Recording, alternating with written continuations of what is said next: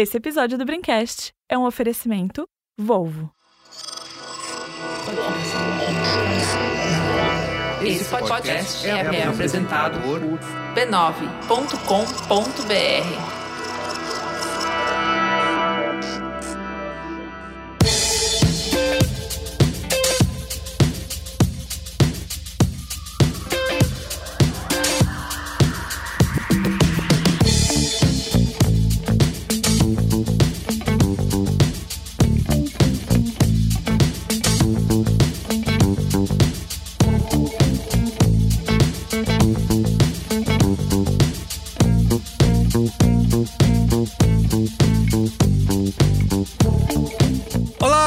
Carlos Merigo, esse é o Braincast número 411.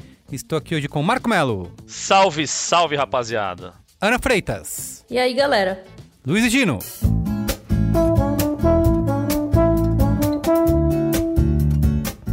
Jovem. Luiz e Assuda, Opa! Alexandre Maron. Olá, Braincasters! Bom, estamos reunidos aqui toda essa galera porque temos um evento especial nesse Braincast 411, né? A segunda parte da nossa conversa sobre CPI da Covid, né? De como que a internet influencia a CPI da Covid e vice-versa.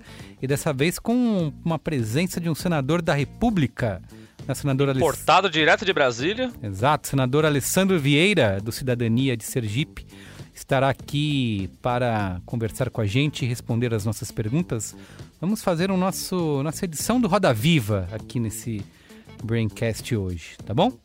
Vai Não ser tão sério, care- então. não tão Então- careta, não tem né? zoeira hoje, é isso? Hoje a coisa é séria, não tem zoeira. É, Luiz e Gino Ih, já Carlos, está cê- de terno. Você não, vem, você não vem me censurar, não, hein, Carlos Merigo. Ah, a gente tem que manter o decoro aqui, hein? Depois não quero ser processado lá por. Você vai perguntar da Venezuela pra ele? Isso, e a Venezuela?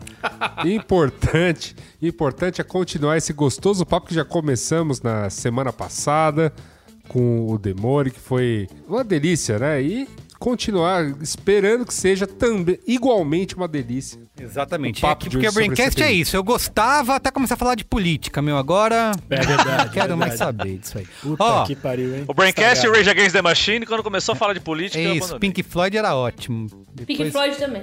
É, vamos lá, mas antes, quero aqui divulgar a rede Mas B9 de podcasts. Você pode acessar podcasts.b9.com.br ou procurar por B9 aí no seu aplicativo preferido de podcasts, tá? Temos dezenas de episódios toda semana no ar. Dezenas de milhares de episódios. Isso. Muitas horas, muitas horas. E também divulgar a Braincasteria Gourmet, que é o nosso clube de apoiadores do Braincast, né? Você pode se tornar assinante, fazer parte lá no Telegram.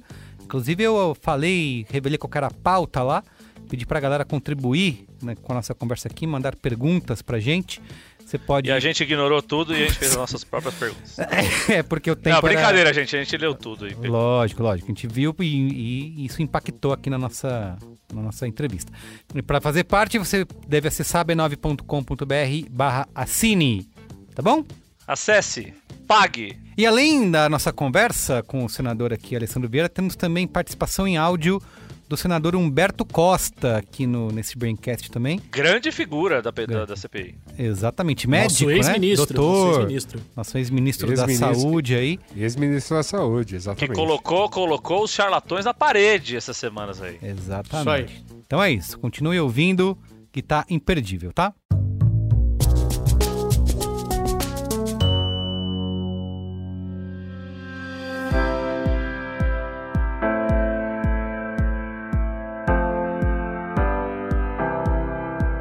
Olha só, já te falei aqui do XC40, certo? É o primeiro veículo 100% elétrico da Volvo em pré-venda no Brasil. É uma novidade trazida direto da Suécia e que já é líder na categoria de luxo em veículos eletrificados aqui no nosso país. Pois bem, se você se interessou pelo carro, mas deixou para depois, deixa eu contar.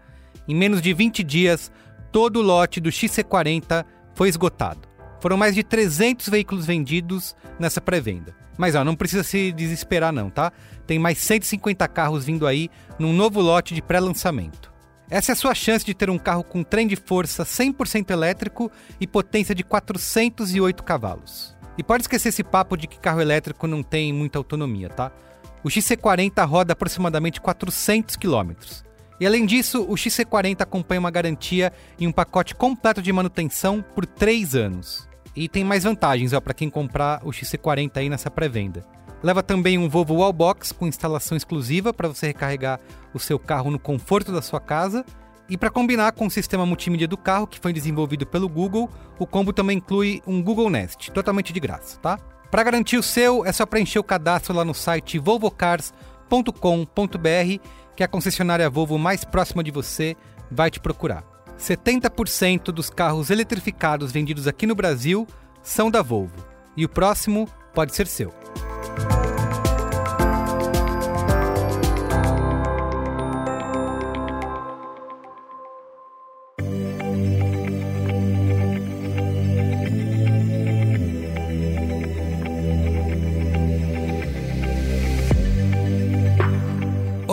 Eu sou Carlos Merigo e sejam bem-vindos a Desenrolando o Home Office, uma minissérie do Braincast e do Mamilos criada em parceria com a Red Bull.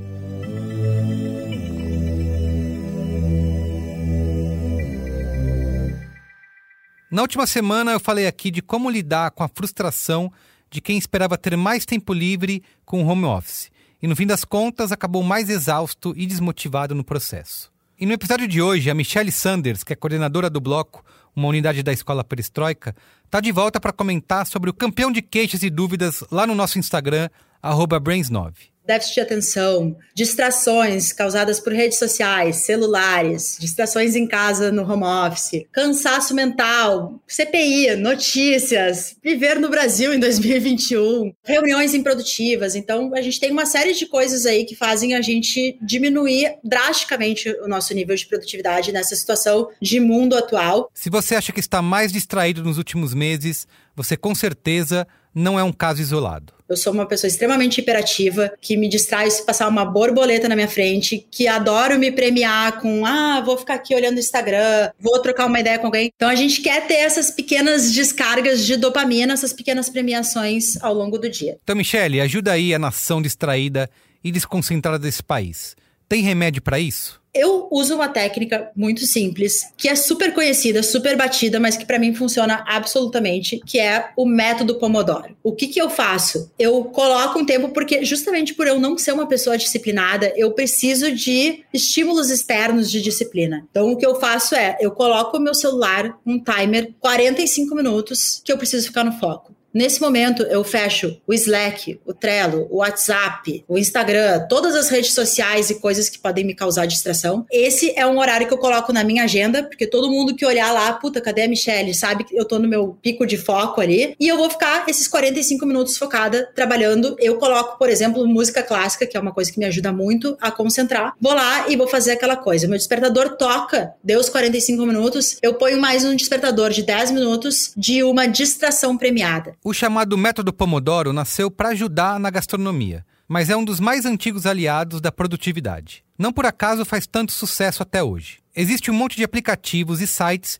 que te ajudam a se organizar com essa técnica. Mas se você, nesse mundo das infinitas reuniões em vídeo, também está achando difícil arrumar um bom bloco de tempo, a Michelle tem dica para isso. Mas a forma que eu estruturei a minha agenda foi: as manhãs são livres de trabalho, livres de trabalho, e as reuniões todas acontecem à tarde. Por quê? Eu nunca vi ninguém entrar numa reunião e sair liso da reunião, tipo assim, show, só passei na reunião de passagem. Se você foi para essa reunião, você estava na reunião errada, você não precisava estar nessa reunião. O meu grande ponto é: tenta não colocar reuniões pré o seu horário de foco de trabalho, porque senão você vai enlouquecer e você nunca vai sair organizado.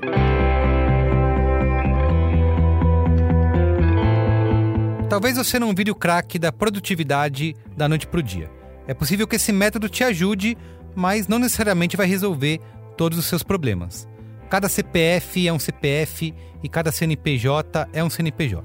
O foco aqui é a gente entender que os vilões da produtividade não são só distrações, são nossa necessidade de organização, de descanso e de prazer. E ao invés de eliminar, talvez valha a pena tentar conviver com eles. Aliás, deixa eu ir porque o meu Pomodoro já está apitando aqui. O Desenrolando Home Office volta amanhã no Mamilos e quinta que vem aqui no Braincast. Até a próxima.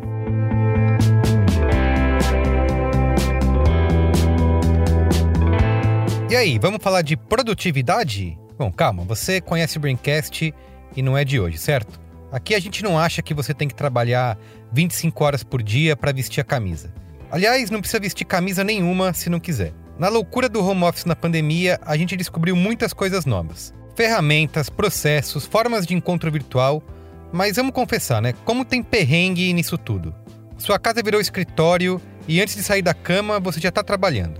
Deu hora do jantar e você leva o celular enquanto pilota o fogão. Parece que quanto mais você trabalha, menos você produz. E o foco é o segredo para produzir melhor no menor tempo possível. E há anos a Red Bull é sua parceira na musculatura do foco. É por isso que eles resolveram lançar a campanha do Dia Nacional do Meio Período. No dia 25 de junho, diversas empresas vão se juntar à Red Bull para ajudar a gente a chegar mais relaxado no segundo semestre. É uma pausa pelo ócio criativo.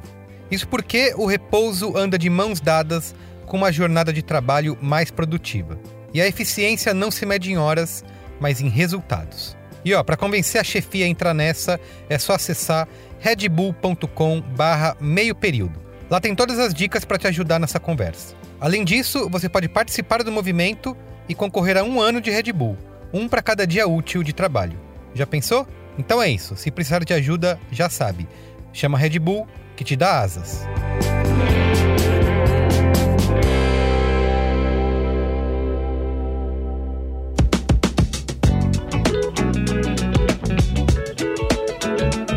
Nessa segunda parte aqui do Braincast que discute o impacto da internet né, e das redes sociais na CPI da Covid, né, na CPI da pandemia, a gente foi falar direto com senadores né, que estão, que fazem parte aí da comissão. É, a gente vai ter o papo daqui a pouco que você vai ouvir que a gente teve com o senador Alessandro Vieira, do Cidadania de Sergipe. E agora a gente vai ouvir um áudio do senador Humberto Costa, do PT de Pernambuco.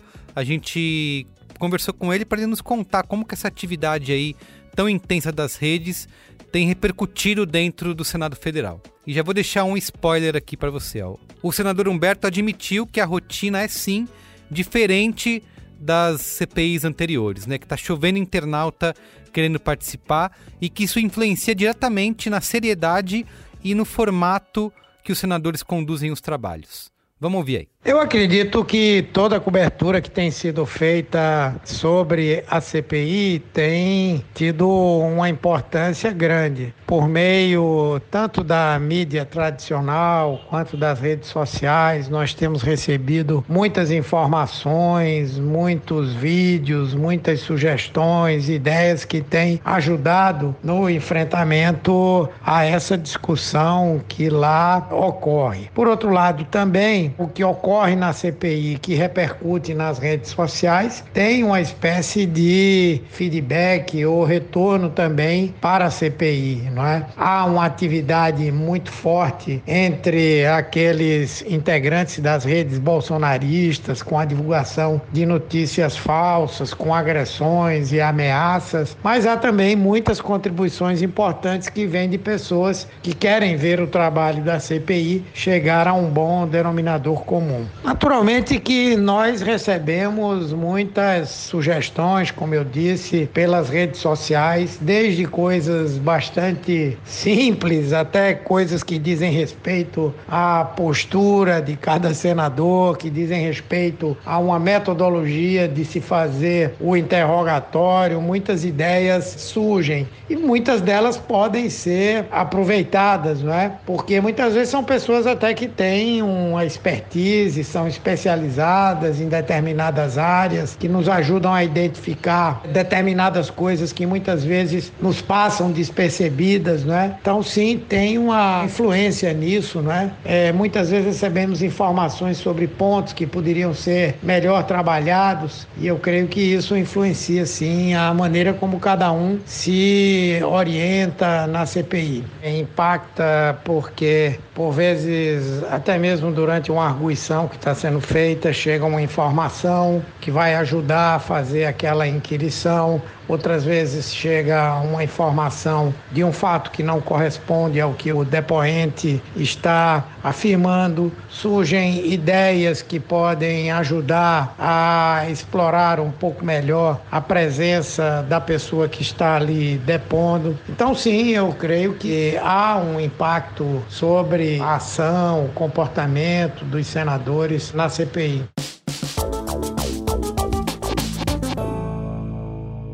Vamos lá para a nossa conversa com o senador Alessandro Vieira?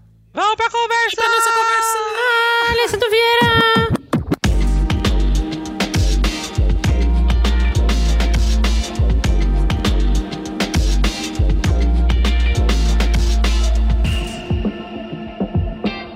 Então tá bom, vamos lá. Queria primeiro, senador, agradecer aqui o seu tempo em conversar com a gente.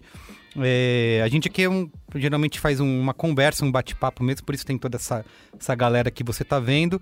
Mas por conta dessa situação especial aqui, essa presença ilustre no nosso podcast, fazer um esqueminha meio roda viva aqui, onde a gente vai tentando fazer um giro de perguntas aí para aproveitar ao máximo essa uma horinha que a gente tem com o senhor, tá?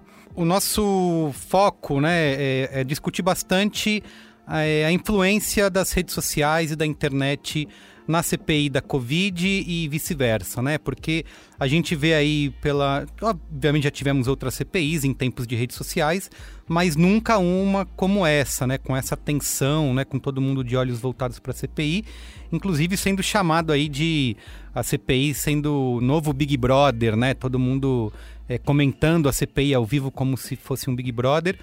É, e queria saber a opinião do senhor, como o senhor vê isso, né? Essa relação, essa dinâmica da- das redes com a CPI e vice-versa. Isso é bom ou se isso é ruim para os trabalhos aí da CPI da, da pandemia? A CPI naturalmente atraiu uma atenção muito grande nesse período de pandemia. Os fatos que a CPI apura são muito graves e as redes nunca tiveram tão afiadas para esse tipo de produto. Então, na realidade, você tem os mecanismos de pressão, que já são tradicionais, ainda mais no período do bolsonarismo, com, com ameaças, ofensas e aquelas coisas todas, mas uma ampliação do, do, do, do alcance da CPI e a criação de grupos e de perfis de apoio à CPI, de apoio técnico e alguns deles um apoio técnico que, que ali, aliado a, a, até a toque de humor. E isso acaba chegando para os parlamentares como uma, uma cobrança e um auxílio para identificar vídeos, para checar dados. Está sendo muito positivo. Acho que no, no, no cômputo geral, muito positiva a participação das pessoas através das redes sociais. Muito bem. Luiz Dino. Vamos lá, senador. Primeiramente, prazer conversar com Vossa Excelência. Eu queria falar Vossa Excelência num contexto prático e real há muito tempo, então é um prazer também poder viver esse momento.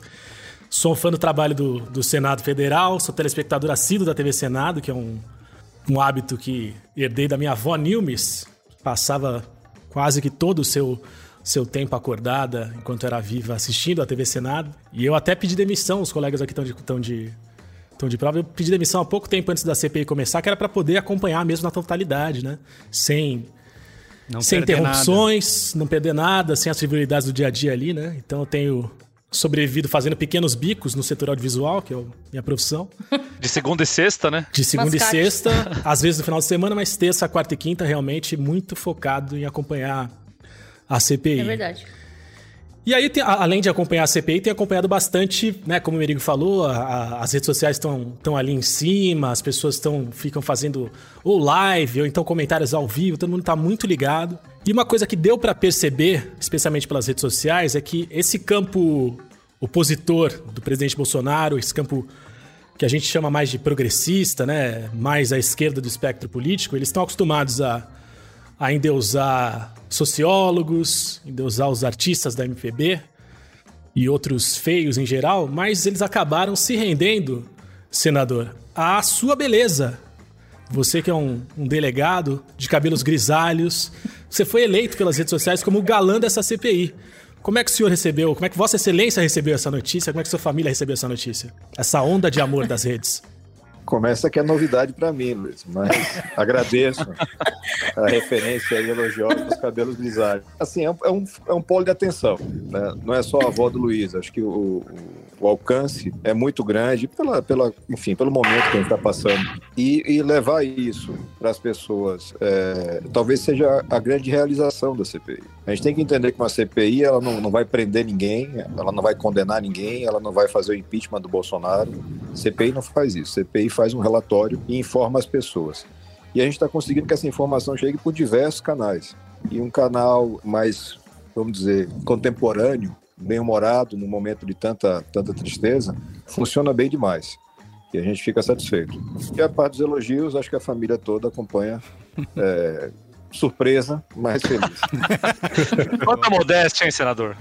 Quanta modéstia. Ana Freitas, diga aí. Vamos lá, senador. Para mim também é uma grande honra estar aqui hoje conversando com o senhor. Eu me dei conta que na minha carreira aí no, no jornalismo eu nunca havia entrevistado um senador, então hoje é uma primeira vez. Eu gostaria de perguntar duas coisas. O senhor tem aí. O senhor é um policial civil, né? Então o senhor tem um histórico de uma experiência ampla interrogando pessoas, né? A gente até viu na imprensa algumas observações falando que o senhor trouxe um pouco da experiência para a CPI.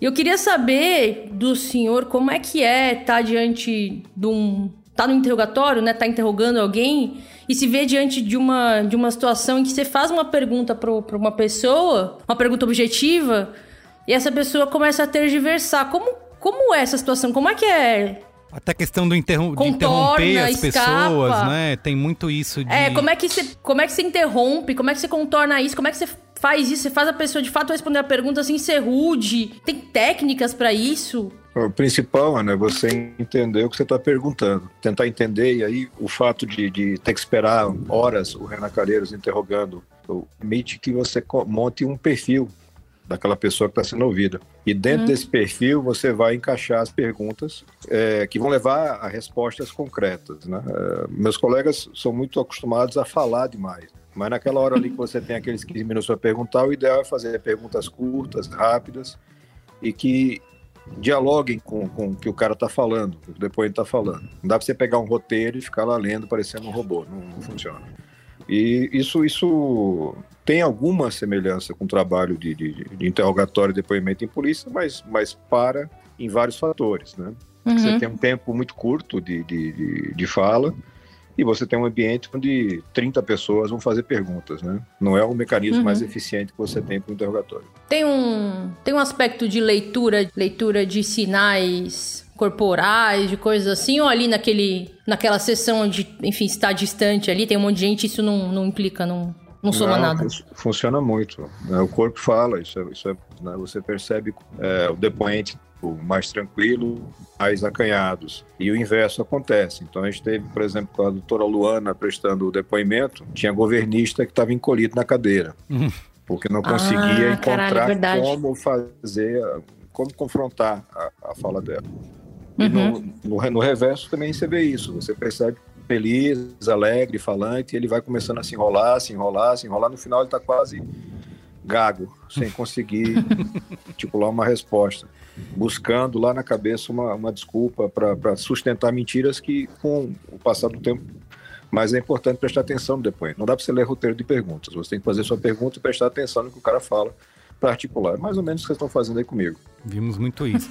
Marco Melo, Vai lá. Senador, prazer falar com Vossa Excelência. É o seguinte, é, eu também, assim como o Luiz, acompanho assim, todos os dias a, a, as sessões da, da CPI e vê que o senhor se prepara bastante assim para fazer as perguntas para os depoentes ali, né? Com perguntas com técnica, com dado, é, pegando os depoentes às vezes em contradições e mentiras ali. Mas, como o senhor é, citou agora há pouco, os, os, senadores governistas que estavam se encolhendo na cadeira no depoimento da doutora Luana, eles é, fazem de tudo para tentar colocar o depoente para contar as mentiras que eles mesmos acreditam, né? Impostam a voz para falar os maiores absurdos. Alguns se valem de teorias de conspiração do Zap, é, citam o tal DJ Raul. Aqui, doutor DJ Raul índice H192. Ou até memes do Twitter aí. No, no, numa, tática, numa tática meio pomba enxadrista, sabe? Que vou, é isso, derrubo as peças e ganhei o jogo, sabe? Na tentativa de desinformar quem tá acompanhando, claro, porque tem, tá tendo muita divulgação essa CPI. É, e né? tem muito essa questão, Marco, de quem tá só querendo discursar, né? E não fazer perguntas de verdade, Exato. né?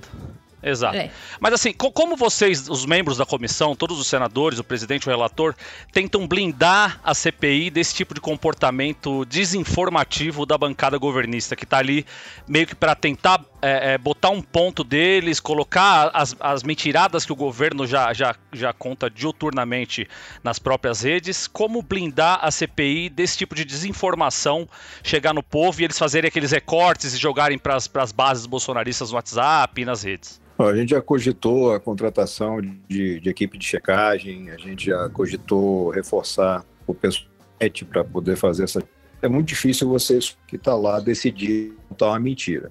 Complicado, você forma sem, sem recursos. Então a gente apela para o bom e velho grito no meio da fala do coleguinha Uhum. para dizer que é mentira.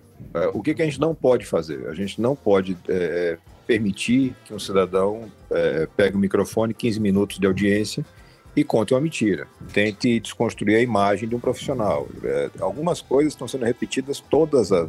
né? O, o senador Reis, que é uma pessoa que eu tenho um excelente relacionamento, repetindo é, é, dados falsos sobre estudos científicos. Não, corrente do Mas, WhatsApp é, na cara, né? ele pegou uma corrente de. WhatsApp e tá falando toda vez lá essa imagem tosca que tem rolado no- nos grupos, né, bolsonaristas. É É, difícil, dentro da democracia que a gente tem que ter lá e respeito entre as pessoas estão falando, a gente tem uma certa limitação. Mas eu confesso que a gente vem, vem é, testando aqui as várias possibilidades para confrontar isso.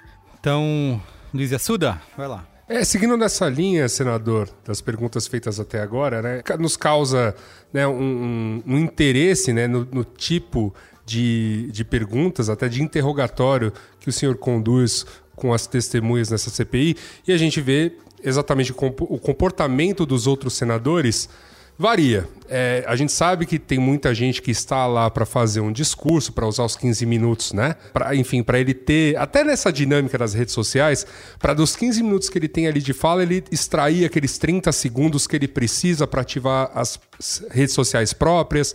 É o famoso gerar VT, né, Yaya? Pra- isso, é para gerar o VT, exato, né? E aí, só que a gente vê exatamente outros senadores, né, buscando, né, esse, esse artifício de realmente perguntas mais diretas. Claro, o, o relator tem essa função, mas a gente percebe também outros senadores se esforçando. E aí a minha pergunta seria um pouquinho até de do que o senhor puder dividir com a gente em, em relação a bastidores e- e- e preparação.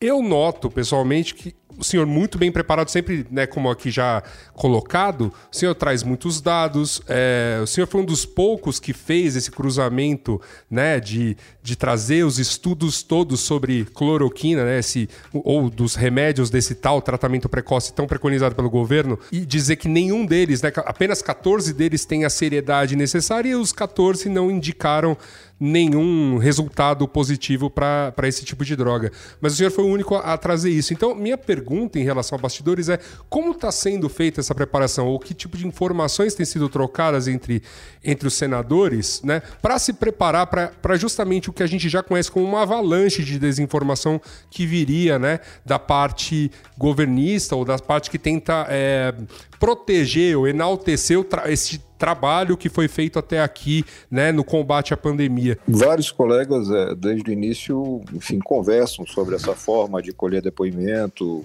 o que, que se pode fazer para melhorar a atuação. Do meu lado, a gente montou uma equipe dentro do próprio gabinete, é, não, é, não é uma equipe com dedicação exclusiva, mas sete é, assessores trabalham é, montando, mapeando as possibilidades de perguntas e, e, enfim, de narrativas que aquele depoente vai apresentar.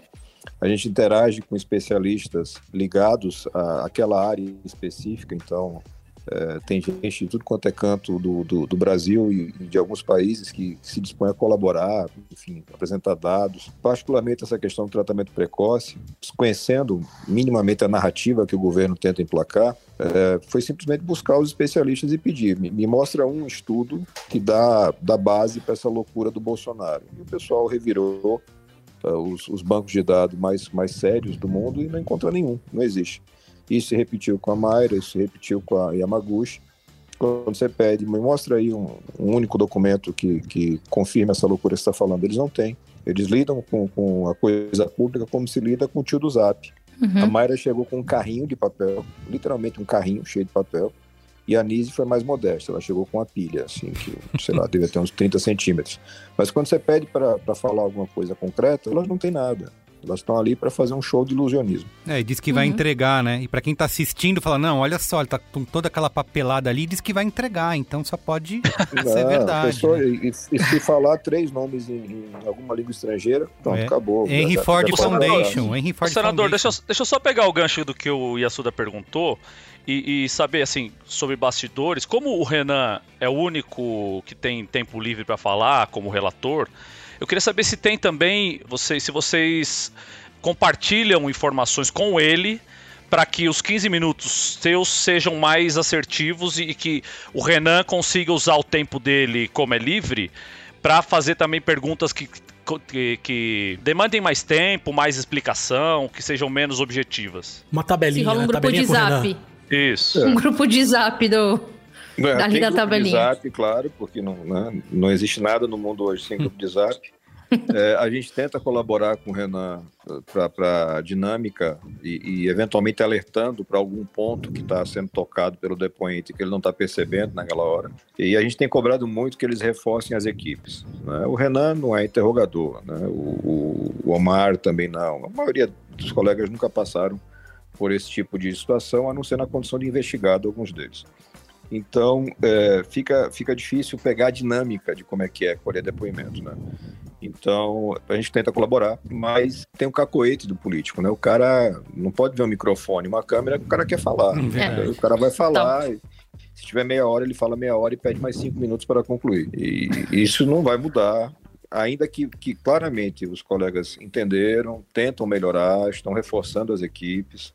Acho que todo mundo está estudando um pouquinho mais mas vai ser nesse estilo. Né? Alguns vão migrar um pouco mais, outros vão permanecer fazendo discurso, preparando o texto ali que vai ser usado na campanha 22. É, é por conta desse cacuete, desse costume, que a gente às vezes tem, sei lá, a gente tem um, um parlamentar ali, ele fala, às vezes ele faz, faz o discurso dele, e aí ele faz umas quatro perguntas, e aí você volta pra quem, pra quem tá sendo interrogado, ou é por causa do formato da CPI, que tem que ser sempre a fala de quem tá interrogando, separado, blocado da fala de quem tá sendo interrogado? O formato, Ana, o formato é livre, você tem os seus 15 minutos, você pode usar Então- como quer. Eu tenho vários Porque colegas poderia que ser, poderia ser bate e só minutos. Foi, foi o formato que a gente convenceu, convencionou no começo. Só que, com o andar da, da CPI, tem vários parlamentares que preparam, a assessoria prepara um discurso de 15 minutos, o cara senta ali, pega o microfone e faz o discurso de 15 minutos. É. E a depender do, do, do estilo ou do partido, o cara no final ainda, ainda encerra com: não tenho nenhuma pergunta. Isso, eu, eu vi isso bastante com a Ah, doutora é. Luana, E- aconteceu isso. É um, é um negócio É, interessante. É uma loucura. E do Isso é. ponto de vista de comunicação, assim, eu falo isso, né, trabalhando com isso. Do ponto de vista de comunicação, um parlamentar que se coloque ali e faça uma troca de, de pergunta e resposta rica com o interrogado, eu acho que ele tem até mais a ganhar do que ele ficar falando ali, em termos de gerar um corte pra ele pôr nas redes dele, sabe? Mas enfim, isso é outro papo. É, mas isso tem enrolado. Acho que foi o, o senador Marcos Rogério, né? Ele pegou uma fala da doutora Luana, editou ela, botou nas redes sociais e essa fala editada foi parar na televisão como se fosse o que ela tivesse falado. Então, Sim, essa mas ele. é, narrativa- mas- Lamentável. essa lógica dos É. cortes aí tem sido cada vez mais danosa, né? Alexandre Marão, vai lá. Boa noite, senador. É, eu queria saber o seguinte: a gente ficou aqui durante algumas semanas com uma discussão sobre a história da voz de prisão, que começou com Weingarten, aquela coisa toda. É, mas eu queria saber é, é, do senhor o seguinte: quer dizer, aconteceu, alguém mentiu demais, alguém descaradamente falou algo. Vale a pena dar a voz de prisão? Como é que os senadores enxergam isso, né?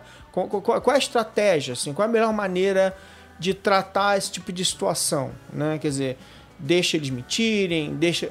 Co- Como é que, como é que, como é que os senhores enxergam isso? Bom, você não pode é, deixar o depoente mentindo de forma, é, enfim, sem questionamento, sem confrontar. Agora, a escolha se você vai ou não decretar prisão é uma escolha que cabe sempre ao presidente da, da comissão e ela tem impactos que você tem que avaliar. Então, no caso do Van Garten, Van Garten deu entrevista para a Veja, que aparentemente foi uma espécie de chamado de atenção aos Bolsonaro, ao governo. Na, na entrevista, ele é bastante incisivo nas afirmações, e quando chega lá e senta na cadeira na CPI, ele começa a, a, a mentir, a negar de uma forma é, absurda, né? até, até, até tola. E a gente faz o alerta para o Omar Aziz: agora, você tem a possibilidade de decretar a prisão do cara aí flagrante por falso testemunho. Só que o, o, o Omar acaba optando por não fazer a, a decretação da prisão e fazer o encaminhamento para que o Ministério Público depois é, avalie se aconteceu ou não o crime para processar o cara e tal. Falta talvez os colegas, e, e aí a assessoria reforçada deve resolver, entender bem a dinâmica. Não, você não vai ah, tá preso em flagrante por falso testemunho. Você não vai botar no camburão e jogar o cara na papuda. Não é isso que acontece. Ele vai ser conduzido para uma unidade onde vai ser feito um procedimento, é afiançado, e ele vai responder, Responder ao processo. processo, sim. É, é, é uma dinâmica que você tem que avaliar. Então, mas... no relatório final você vai ter, pelo menos, do que já passou ali, o Pazuello e, e, o, e o indiciados por falso testemunho, claríssimo. Mas, mas, o senador, eu ouvi o, o Omar Aziz falando em entrevistas que ele quis evitar também ali uma espetaculariza, espetacularização e politização da, da, da CPI, que isso seria usado também, inclusive, pelo Bolsonaro como, como uma arma para falar, olha, olha como essa CPI ela é política, como eles estão tratando o pessoal do nosso lado e tal. O senhor concorda com isso? É, é assim, eu, eu, entendo o raciocínio do Omar e é um raciocínio razoável. Né? Agora tem que observar o seguinte: o Bolsonaro ele usa tudo o tempo inteiro e não precisa acontecer. Se não acontecer, ele inventa. É, Bolsonaro é um personagem difícil de você confrontar porque ele não tem nenhum limitador. Né? Ele usa mentira como método, ele é um cara que confunde o tempo inteiro. Hoje ele estava no, no, no cercadinho falando que o TCU está dizendo que metade das mortes por Covid não foi de Covid. É mentira, escancarado, e eu acho que ele sabe. Mas ele dá uma animada na galera ali no cercadinho. Esse videozinho dele cortado vai render sei lá quantos milhões de visualizações, e ele segue desinformando a população e matando mais gente. Então é difícil você pautar a sua conduta pelo Bolsonaro, porque é meio que jogar xadrez com o pombo, esperando que o pombo vai fazer alguma jogada. O pombo não vai fazer jogada. então, é, acho que o Omar, nesse ponto, foi muito cauteloso, e é bom, né? não, não prejudicou a CPI, mas talvez não, não, eu não, não, não, adotasse essa providência. Mas nessa linha aí, senador, o senhor falou que, é, é, que os senadores reforçaram suas, as suas assessorias, né? O que os senadores aprenderam na, na, na CPI? Né? Tem algum ponto em que alguma. Aquele momento uau, assim, que. É, porque já temos um mês aí, né? Mais de um é, mês. Os senhores foram rolando. sentindo ali que havia. Putz, ah, aqui tem um caminho né? Momentos assim, pontos em que, em, que, em que foi surgindo luz ali. Ah, se a gente for por aqui, melhor. É, eu queria entender como é que foi esse um mês aí, esses momentos, assim. Bom, acho que a gente tem a questão da, da, dos e-mails da Pfizer, que são, são bastante objetivos como prova de que o governo não deu atenção, não se interessou em fazer compra de vacina. É, isso é bastante marcante, ainda que a gente tem, a gente tem que aprofundar um bocado esse, esse trabalho, mas já está bem avançado. E do outro lado, você tem essa questão da, do chamado gabinete paralelo, o Ministério da Saúde paralelo, que a cada momento em que você ouve mais uma pessoa, localiza mais algum vídeo, fica mais escancarado uma escolha deliberada pela loucura. Uhum. Você podia selecionar, o presidente da República pode escolher a assessoria que ele quiser. Ele tem todos os recursos na mão. E ele escolhe pegar um maluco, o irmão do outro maluco, para juntar um bando de malucos para dizerem o que ele quer ouvir. Então, isso, isso não faz não sentido. Ah, não. Independentes ou mais críticos são afastados. É verdade. Mas é, a gente estava até falando do dia do Fábio Weingarten, que ele pareceu sair muito bem em, em se ensaboar de manhã. E aí volta o pessoal do almoço e aí começa, se fosse dividir o filme, né? Parece que foi um momento que o jogo começou a virar ali. E eu queria entender se, se para os senhores ele também estava acontecendo, quer dizer, assim, essa percepção de, de, de, como jogar o jogo das perguntas, quer dizer, se eles estavam sendo evasivos, quer dizer, se houve momentos em que é, vocês sentiram isso. É, eu quero, eu quero complementar essa pergunta até dizendo que, para nós que trabalhamos com comunicação, ficou muito claro que o Fábio Weingarten estava mentindo na primeira, primeira frase da fala dele, quando ele chega se vangloriando dos resultados é, de comunicação obtidos é, por ele à frente da SECOM no combate à pandemia. Ele traz números e ele fala de bilhões e milhões e que a gente sabia, por, por trabalhar com isso, que era um balela. Né?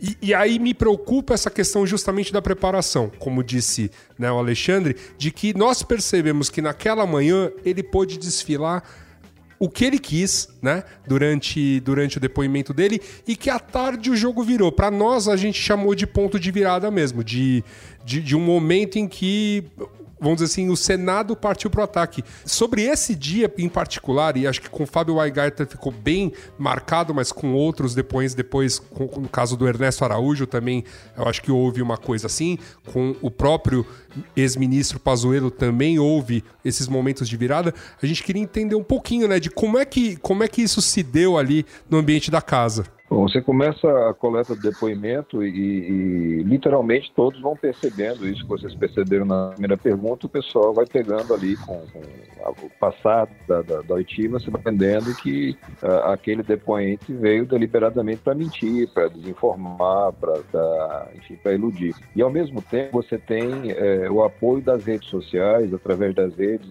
a checagem de fatos, o repasse de vídeos, de documentos, e, e isso facilita o trabalho de confrontar a mentira.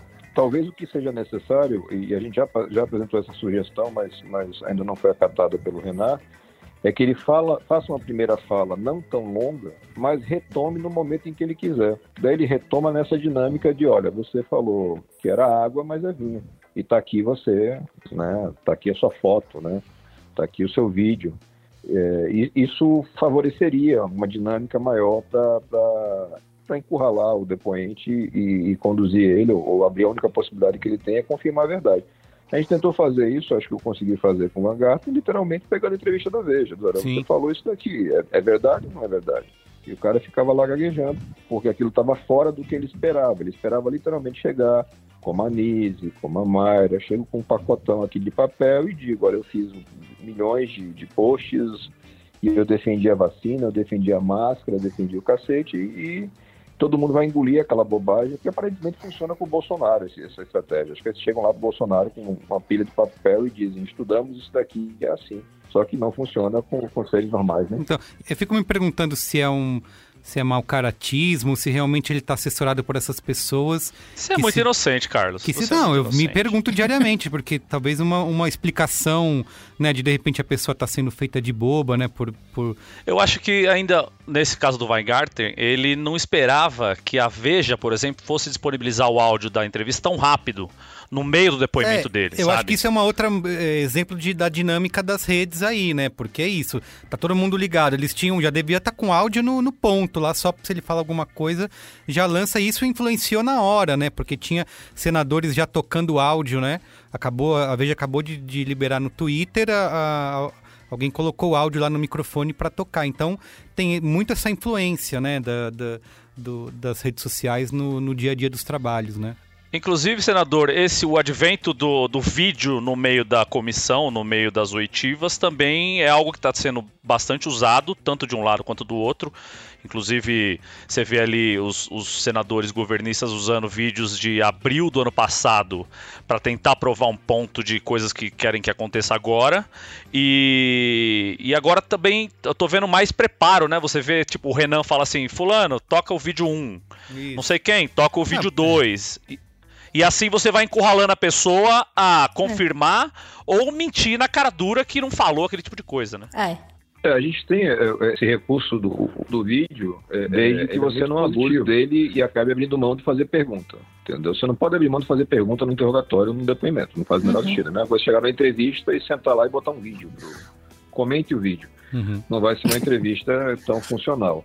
É, acho que acho que está sendo razoavelmente utilizado essas estratégias de, de, alguns senadores do governo acabam sendo constrangedoras, né? Elas geram uma repercussão dentro da própria bolha e talvez isso acabe levando essa turma a um equívoco maior, porque o cara se sente valorizado, putz, estou ganhando aqui 10 mil seguidores, estou cheio de like no meu vídeo, estou bombando. Mas no mundo real, está passando vergonha, porque não é? No mundo real, as pessoas não gostam de saber que o cara foi lá e colocou um vídeo de março de 2020, dando a entender que era um vídeo recente. Isso é, é, enfim, é, é desinformação, é desonestidade intelectual. Luiz e Gino. A gente tá, tem comentado aí, senador, sobre essa questão do, do, do, comportamento a partir das redes, né? E a gente sabe que o trabalho de vocês, enquanto senadores, vai além né, da, da, das CPIs, mas a gente dá tanto, tanto valor para elas que não à toa o convidado desse programa de hoje é Vossa Excelência, que foi apontado como o MVP da CPI, Pelé dos interrogatórios. O craque do jogo. Craque do jogo. Então, a gente valoriza muito esse, esse, esse período, esse trabalho do Senado. E aí a gente vê que diferente, né, como a gente já comentou por aqui, já foi até mencionado por aqui um exemplo aqui, um acolá, mas eu vou trazer uma situação mais hipotética, assim, a gente, a gente vê que alguns senadores, diferente do, por exemplo, da base governista que vem armada para fazer um, um, um jogo trava-trava, né, aquele jogo político que infelizmente é, faz parte do jogo, a gente pode dizer assim, Tem alguns parlamentares que eles parecem um pouco mais dodóis mesmo, né? Que eles parecem que eles têm alguma questão ali. É, dodóis, não, tipo, dodóis da se... cabeça? Você tá dizendo? É, dodói da cabeça, sim. Dodói da cabeça. Não sei se, às vezes, alguns é, senadores podem estar um pouco mais velhos, infelizmente né, a senilidade começa a bater, ou se eles são mal assessorados, que, que acontece muito, né? Infelizmente, como a gente tem comentado por aqui. É, tem alguns que estão nos grupos de zap errados, e aí eles acabam recebendo as informações complicadas. E eu fico com dúvidas, às vezes assistindo, não existe nenhum mecanismo jurídico que vocês podem acionar o que para travar um pouco essa, essa desinformação desenfreada, não tem uma alguma coisa que sirva quase como um cartão de futebol. Você falou besteira uma vez, é, é amarelo. Eu acho que falou duas vezes que a minha califa é dona de laboratório, toma um vermelho. Sabe esse tipo de coisa para parar de gerar tanta desinformação e, e, e trazer resultados mais, é, eu mais acho que como foi citado, Gino, a questão da a, a, o advento aí das agências de, de checagem, né, durante uhum. durante a CPI. Como tem funcionado isso, senador? A gente tem, aparentemente não foi possível fazer a contratação efetiva de uma agência de checagem, mas a gente tem uma dúzia de perfis e as assessorias fazendo checagem em tempo real. Uhum. Essa questão de confrontar as mentiras, a desinformação, é um ponto que vem incomodando muito. A gente vem é, buscando soluções no regimento, enfim, na lei, que possam dar mais força para esse confrontar a mentira. Pessoal, você não pode chegar aqui e pegar o um microfone para ficar mentindo deliberadamente. Ou você é maluco, como o Luiz estava sugerindo, ou você está querendo mesmo, enfim, desinformar as pessoas. E essa desinformação, ela tem um componente mais grave, porque essa é uma desinformação que mata. Então eu posso tratar isso como se fosse uma coisa normal. Não é do uhum. jogo político. Você fala a tua versão e eu falo a minha. Não tem esse negócio de versão. A cloroquina não funciona, não é versão. Não tem. E a minha, minha califa não é dona do laboratório, pelo que eu sei. Então. Obrigada por esclarecer, senador. É, é, é, a gente tá num mundo tão de doido que até isso você tem é. que tratar com alguma seriedade. Isso, porque... será? É que as pessoas confundem opinião com fato, né? E você tem que respeitar a minha opinião. Mas você está contando uma mentira, uma opinião mentirosa, uma opinião maluca. Exatamente. E aí a gente tem que tentar. Eu espero que de repente essa semana a gente consiga encaixar alguma estratégia que, que dê uma, um impacto maior para frear a desinformação da turma. Agora, como é um método de governo, é, é difícil. Realmente é. É, é. o jogo deles. Fala aí, Ana. Senador, essa é a sua a sua primeira legislatura e aí você já se elegeu, enfim, num mundo muito imerso numa dinâmica de comunicação digital. Né? Mas eu queria saber se o senhor percebe alguma dinâmica diferente no jeito de lidar com a CPI, de fazer política, de se comunicar entre os parlamentares que são nativos digitais e que são mais jovens, não só de idade, mas que, que enxergam de maneira mais jovem, né? Que tem um contato maior, de fato, com esse tipo de comunicação mais recente e dos parlamentares que, que fazem política de outro tempo. Você vê essa diferença? Tem, tem muita diferença. E, e, e, dentro desses que são mais ligados nas redes, também tem diferença. A gente tem ainda uma turma que, que se coloca permeável demais, no sentido de ser, uhum. ser tolhida ou ser conduzida por, um, por uma manada na rede. Uhum. Não dá uhum. para fazer isso. Você tem responsabilidade, tá. você foi eleito para um troço sério e você tem que votar e se posicionar com base em evidências. Não dá para ser com base em corrente de WhatsApp. Mas é, mesmo os mais antigos, é, como é o caso lá do Renan, do Omar, você vê que eles estão atualizando o formato. O Omar hoje virou o rei do Twitter, né? Isso, virou. Fazendo tá... live, gravando podcast, fazendo. É, o Trovão dá razão, né? A hora que ele é. entra com aquela voz é. ali, não tem que segure. Não, ali é, é, a gente fica brincando, a gente organiza tudo por horas e horas. Depois tem dois minutos de Omar Aziz que pode acontecer. Já Na hora que ele entra com senador, não fale isso, senador, já era. Ali pra frente. Tá funcionando, tá funcionando. Falando nisso aí do, do, do Omar Aziz ser o rei do Twitter agora, e o senhor tá vendo que tem vários perfis na Twitch ou no YouTube fazendo a a live da CPI, né? Eles ficam ali comentando e, e falando sobre o que está acontecendo, tentando explicar para o seu público, que é uma camada mais jovem da, da, da internet, ali como funciona mais ou menos. O senhor não acha que para a CPI ser entendida mesmo pelo povo, pelo pessoal que está em casa, a minha avó, por exemplo, que não, que não é como a avó do Higino, que não assiste muito a CPI do Senado. É, que não está sete horas por dia assistindo, Exato, né? assistindo. Eu estava numa discussão esses dias com alguém e falou, ah, mas eu vi uns trechinhos e não é nada disso. Não, mas tem, eu, eu tava vendo sete horas. Eu posso dizer que isso aí que você tá falando é mentira, né? É, Mas como é. o Marco tá É. falando, não é todo mundo que tá ligado. Não, e o que eu queria saber é que assim, eu eu vi que pra, pra contratar o serviço de checagem já não, já não aconteceu.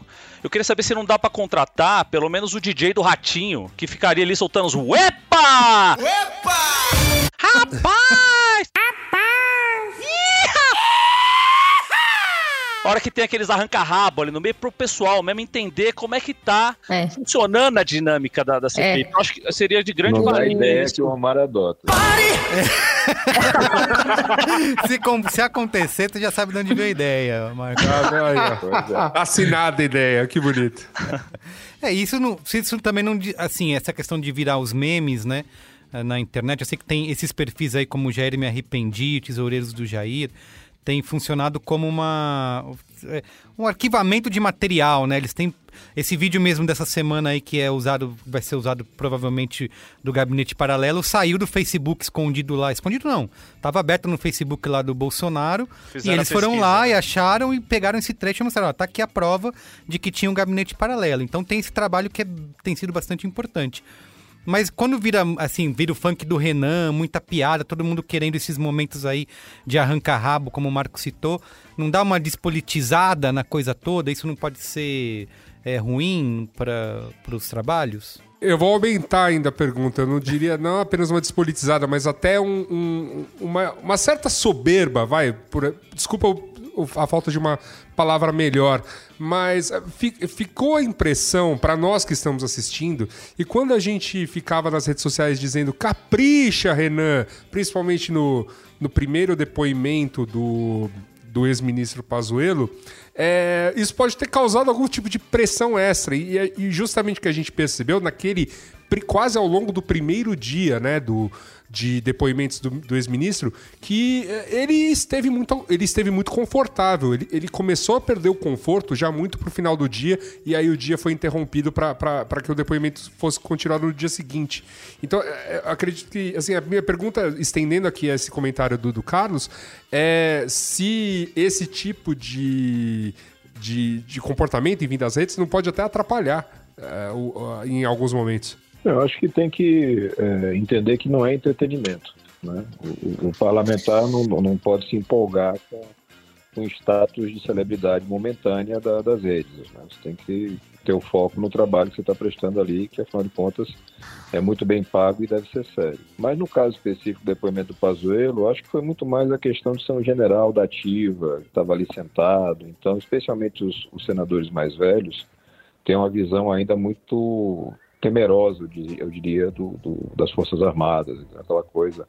Mas eu apresentei um- o, o pedido de convocação do Braga Neto lá no começo. Até hoje não consegui pautar, porque o pessoal faz é um general de quatro estrelas. é Não quer melindrar, né? né? E eu, eu- eu sou da tribo do que meu, tem que sentar lá todo mundo. Não tem esse negócio de, de ser general, não é. Então, Se ele quer ser general e quer participar do governo, ele que segure a bronca, né?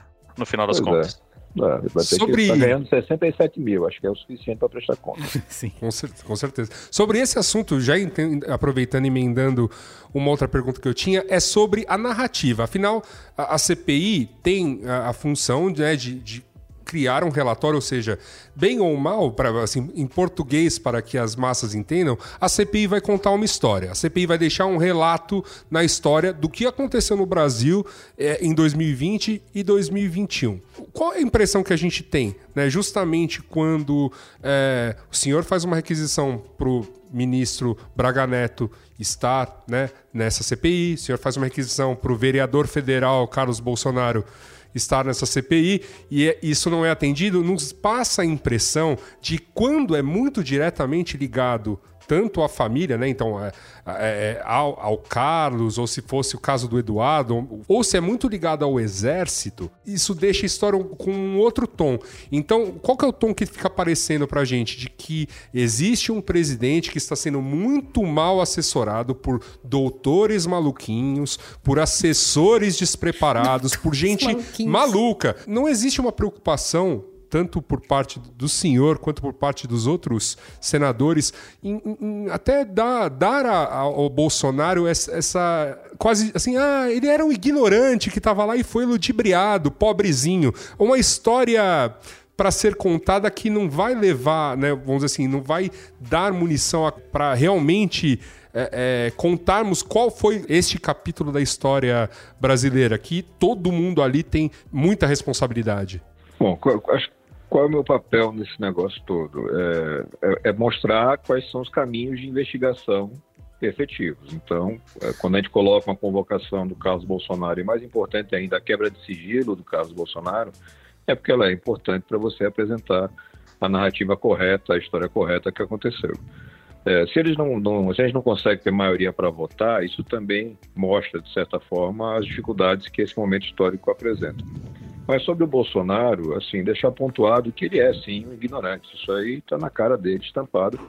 É, mas ele é um ignorante que escolheu continuar ignorante. Ele, ele tinha todas as oportunidades do mundo. Então, isso já está provado de que ele teve acesso à informação correta. Então, você tem, por exemplo, depois do desastre do Pazuello, o chamamento da doutora Ludmila, Ludmila Já, que tem histórico impecável, um currículo impecável, que senta com o Bolsonaro e apresenta quais são os caminhos para combater a pandemia, o Bolsonaro diz, não, não, isso eu não quero, eu quero continuar no papo de cloroquina, não precisa de isolamento, e vamos que vamos que o Brasil tem que continuar trabalhando. É, o Brasil é uma não pode parar. deliberada, né? É uma escolha deliberada dele. E, e, ele tem que ser responsabilizado por isso na medida em que a gente puder. Pode ser no voto, pode ser no processo, ou pode ser só no livro de história, mas essa responsabilidade não vai ser escondida. Inclusive a tentativa deles de colocarem a forceps o Malafaia para ser escutado ali, para ter um dia inteiro para ele falar os maiores absurdos do mundo, é uma tentativa também de tentar já acabar com a CPI com um tumulto, Não, plantar, né? né? Plantar alguém lá. É, um alerta que eu fiz pro, pro Omar, tem determinado perfil de, de, de, de depoente que você tem que ter consciência do que você está fazendo. Você bota um doido para falar do seu lado, você tem que estar habilitado a lidar com doido da, da forma que for necessária. Então, o que, que, você vai fazer se o cara subir na mesa? Isso, e ele faz isso. Se o cara isso, começar né? a xingar, pode acontecer qualquer negócio com doido. Então, eu acho que não é oportuno você abrir essa, essa possibilidade, porque você vai ter aí sim, já pensou ter que prender o pastor, porque o pastor está lá xingando o relator. Exato. Então, é um inferno é. internacional. A né? Capitã Cloroquina disso. foi isso, né? Ela falou todas as mentiras, mas com toda aquela convicção e falando com todas as certezas, e muita gente vê aquilo e acredita. O Malafaia vai para um caminho desse aí, vai é. falar berrando, mexendo a mão, né? Todo mundo, olha lá, tá vendo? É, é, não, é, é, não é assim. Fala aí, Amaral. É. O, o, senador, o senhor falou sobre buscar maioria para trazer certos, certas pessoas, certos é, é, depoentes e tal. Vocês têm um grupo ali que foi apelidado de G7, né? Que são, que, enfim, que votam mais em bloco, que atuam mais em bloco, mas como é essa dinâmica? Quer dizer, como é que vocês trabalham juntos ou como vocês se reúnem? É, como é que isso funciona aí na, na, no tra nos trabalhos? A gente tão logo conseguiu a instalação da CPI, que a CPI só saiu a força, que é o Supremo, né? É, o passo seguinte foi entender como se poderia ter uma maioria para dar andamento à CPI, não permitir que o governo simplesmente empastelasse tudo. E isso passou por, por, por formar um grupo que tem sete titulares e alguns suplentes e que consegue impor uma maioria de votos. Para que isso acontecesse, você teve a definição do, do Renan como relator, do Omar como presidente, o Randolfo como vice-presidente.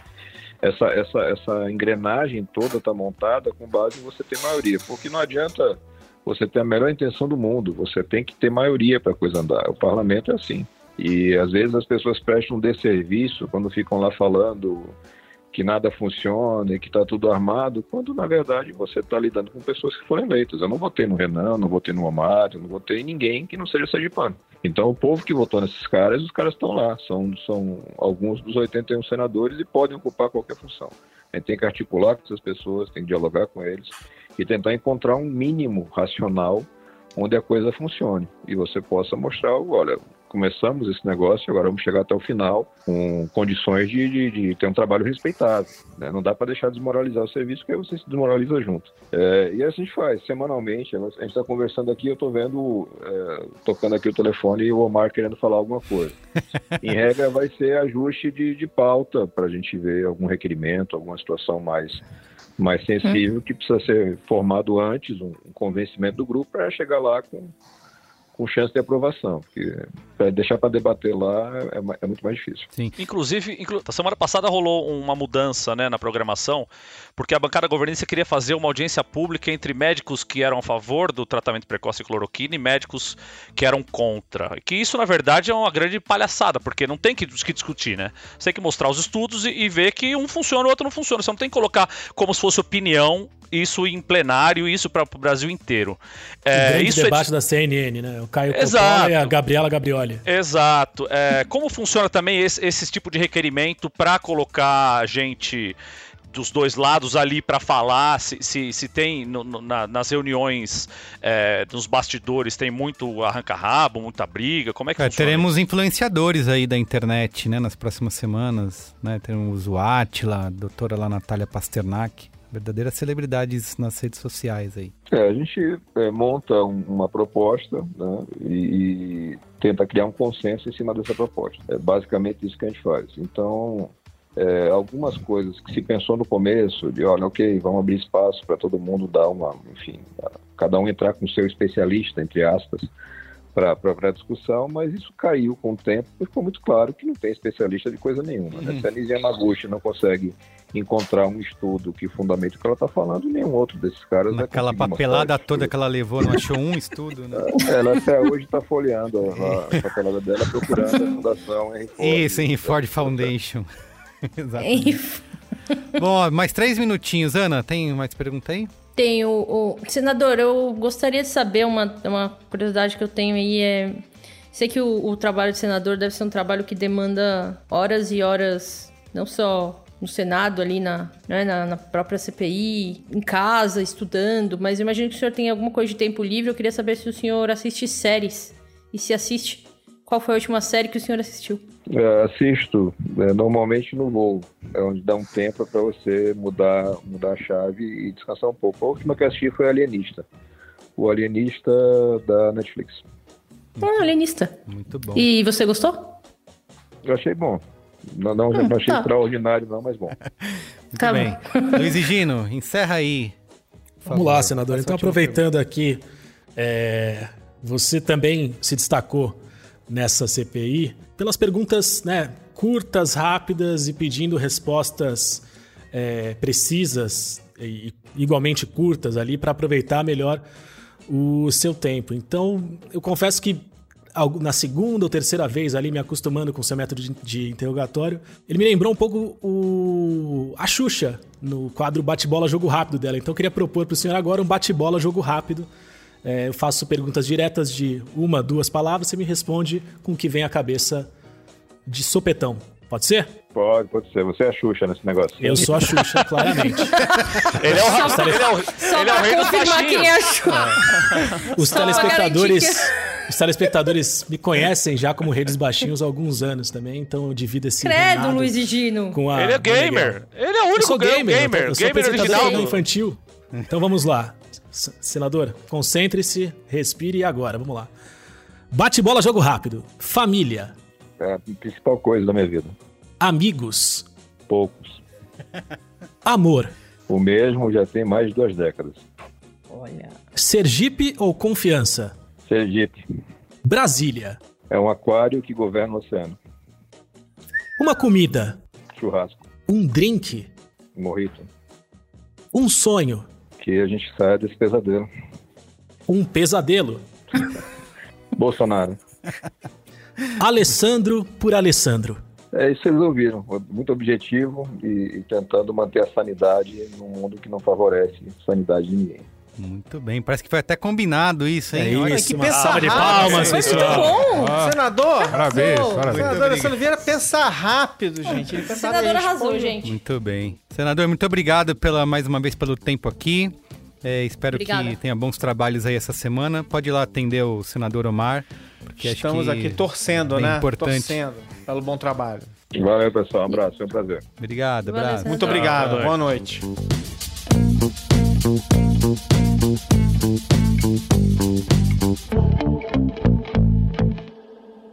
Muito bem, vamos pro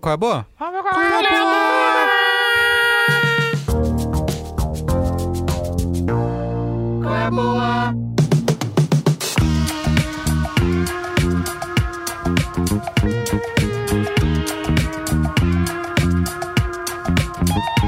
Quem quer começar? Eu vou dar meu colher boa. Meu colher boa é relativamente óbvio, porque a gente já falou desse negócio algumas vezes. Mas, mas, eu quero lembrar as pessoas que quem tiver, sei lá, Globoplay, agora pode ver não só Bacurau, que está disponível no Globoplay, como também tem o making off do Bacurau. Tá lá, também no Globoplay. Então, se Extra? você fizer a busquinha lá na Globoplay, é, como se fosse um extra. Chama Você- como Bakuroff? Se não chama, É o- deveria. Bacurau no mapa. É, é. Então se você botar lá Bacurau na busca, vem tanto filmaço com aço, que é Bacurau, é aquele filme que você lava a alma, e também vem o make off, Bacurau no mapa. E é um filme Muito muito, bom. bom. assistam, aproveitem que tá na Globoplay, não tem que pagar extra, não tem, tá lá, já tá lá. Então aproveitem, entendeu? Filmaço. Muito bem. Quem mais? Ana Freitas, você tem. Galera, é o seguinte, meu qual é a boa de hoje é um chama vacina. Eu vacinei. Achei que era vacilo. Aê, é isso.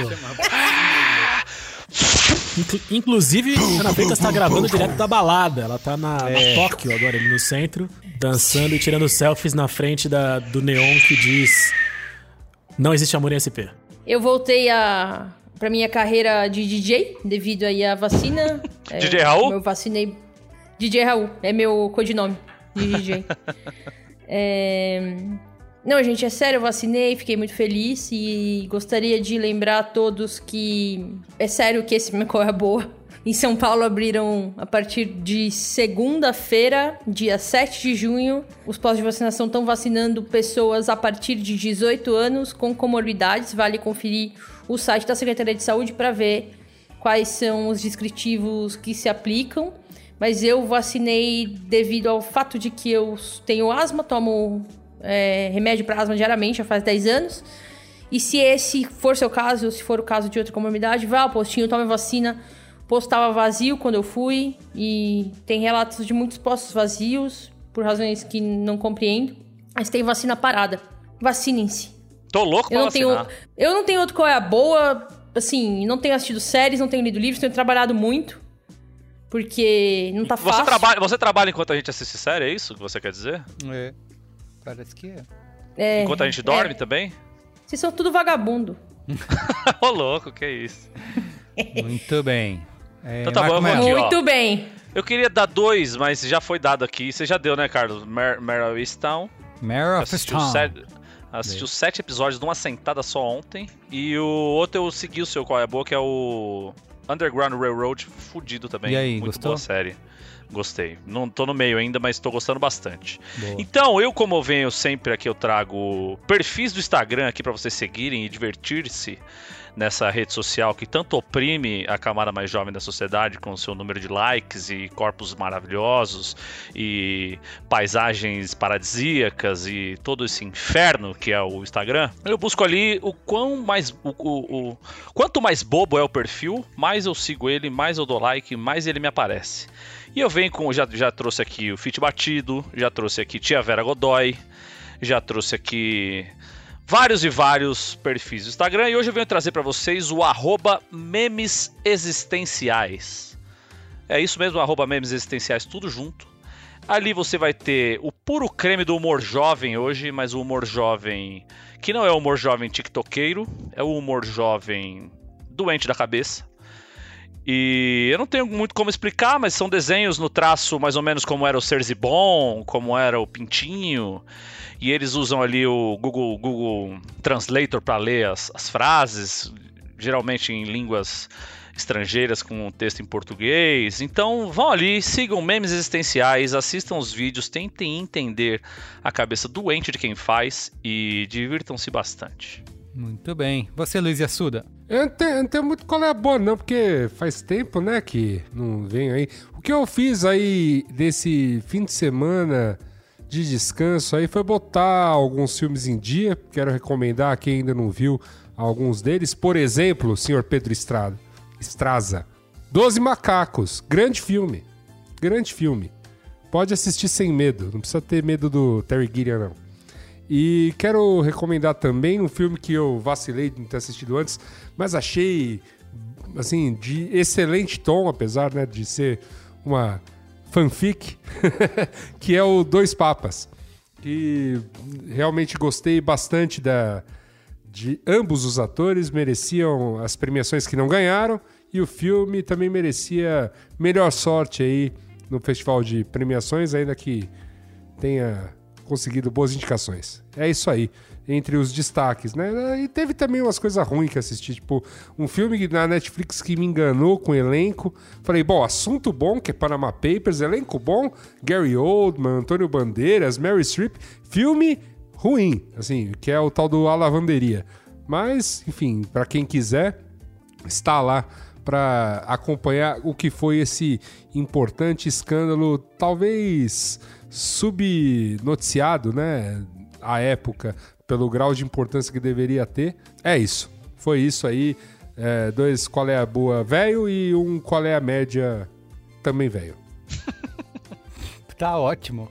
A galera que vai fazer as, os posts lá do Instagram tá adorando esse qual é a boa de hoje aqui. Coitados. Exato, exatamente. Olha, eu quero indicar aqui um qual é a boa que não foi exatamente para mim, mas foi para criançada lá em casa que está pirando. Eu depois que a gente gravou aqui um braincast esse ano, faz um tempinho já, que foi sobre os 25 anos, 25 anos, né, de Pokémon, né, Luiz Gino, foi 25 anos, né? Foi 25. 25, exatamente. A gente gravou esse programa. Anos. Eu fiquei bastante impactado lá pela nossa conversa. Tava tirando sarro do Pokémon Snap quando vocês pô, levantaram o dedo assim falou, mais respeito com Pokémon Snap, porque eu falei, cara, jogou de ficar tirando fotinho de Pokémon. Então, eu resolvi comprar o novo Pokémon, né, a nova edição. Tá é, viciado, né, arrombado? Que saiu para o Nintendo Switch, Pokémon Snap. Apesar da Nintendo enfiar a faca, cagar para os brasileiros, porque não tem português. É, então. Seus filhos não são bilíngue, Carlos? É, ainda não, ainda não. Então, ah. Mas assim, eles superam a barreira da língua e estão jogando loucamente esse joguinho de ficar tirando fotos de Pokémon. É, a Nina ainda não conseguiu entender porque você não pode se mover livremente pelo cenário. Eu acho um absurdo isso. Mas eu falei para ela que isso é parte da graça do jogo. Mas eles estão pirados lá em ficar colecionando os Pokémons digitais aí, brincando de tirar foto, fazer ângulos, tentar atrair os bichinhos é, diversão sem fim. E eu vi eles jogando, fiquei até com vontade de dar uma jogadinha assim quando eles foram, quando eles foram dormir. Né? Peguei o videogame escondido. Até, até às seis da manhã. Isso, exatamente. Então, quem tiver aí Nintendo Switch, é, recomendo muito, tá? Explorar as paisagens exuberantes da ilha do Pokémon aí, ficar tirando fotinho, tirando foto do Pokémon. Parece bem idiota e bobo, mas é super divertido. E acho Parece? que dá até essa. não tira sarro não, Marco Melo. Fica quieto. E dá até essa noção de fotografia aí pra criançada, né? De ficar preocupado em, em, ah, vou dar um close, vou fazer um enquadramento, não sei o quê, porque vai aumentar meus pontos e tal. Então, minha dica é essa, Pokémon Snap. Vai lá, Luiz Gino, finaliza aí. Bom, vamos lá. Realmente, né, a música move o mundo. Então eu gostaria de dar uma dica musical aqui. Que sempre fazem sucesso sabe, essas dicas musicais, viu? Ele só dá dica ah. musical para ele marcar no Instagram e depois receber um compartilhar story lá. Ele é safado. É, então, eu não sei, o Marco Conheço. criou essa fantasia. Que, Conheço, Luiz eu, é uso, que eu uso dicas musicais para pra engatar papo com artistas. E primeiro que assim, toda dica musical que eu dou, o artista nem lê o negócio ali, ninguém nem abre nada, porque o negócio vai pro para aquela caixa do Instagram que não existe, entendeu? Então nunca Sei, recebi uma resposta e Galvão. E não tem nenhuma condição de isso acontecer. É, vamos lá. Você sabe, Carlos, que. Não sei, não, me conta. Vou te contar. Eu, nessa coisa da música, né? Esse negócio de ouvir música e tal, eu gosto de ouvir vários, vários ritmos diferentes, gêneros diferentes, uhum.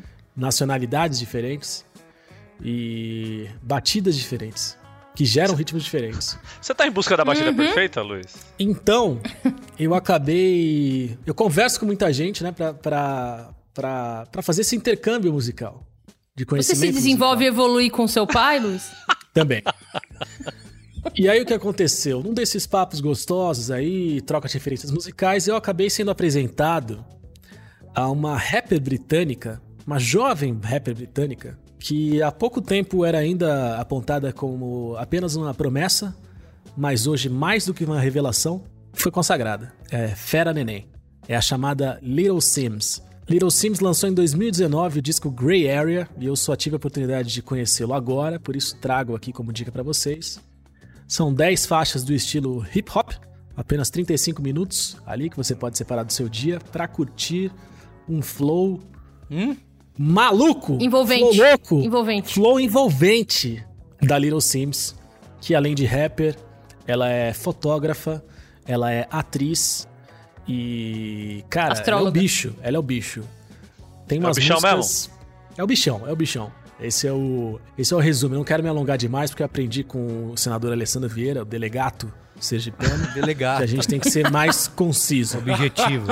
Objetivo. Então, a minha dica hoje é Little Sims Grey Area, um disco bom pra você ouvir, seja na sua casa, lavando louça, passando aspirador ou passeando de carro, né, pelas estradas à beira-mar Muito bem. do Eu Brasil e do mundo. queria aproveitar que o, o senador, né, Alessandro Vieira já não pôde estar com a gente aqui no, no Qual é a Mas ele me Boa. falou qual era, qual é a boa dele. Exato, ele deixou qual é a boa lá na sua pergunta, verdade. que é a série O Alienista, disponível na Netflix.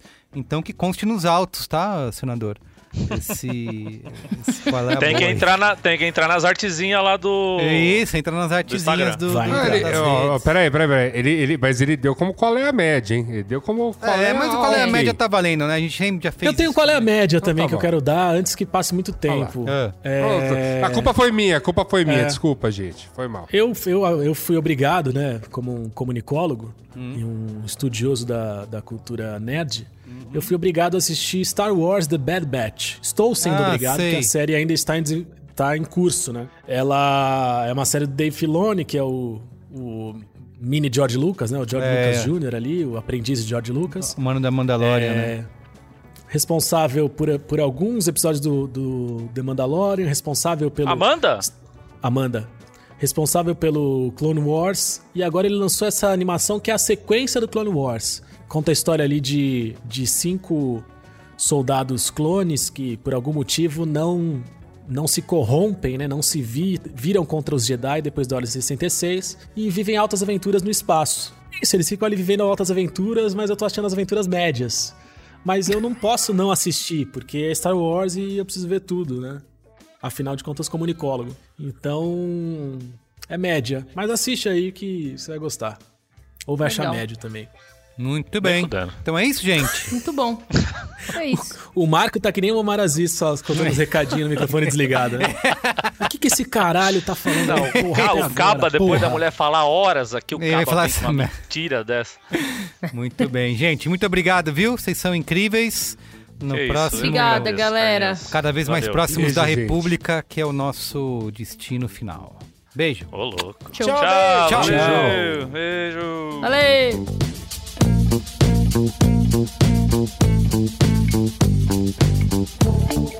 Então é isso, gente. O programa de hoje fica por aqui.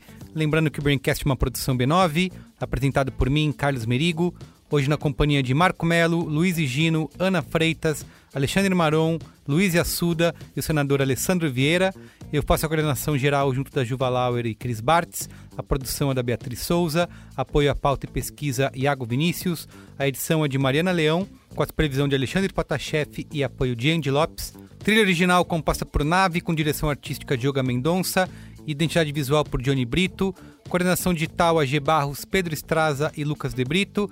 Atendimento Raquel Casmala, Camila Maza e Thelma Zenaro. A comercialização exclusiva é da Globo. Valeu, gente. Tchau.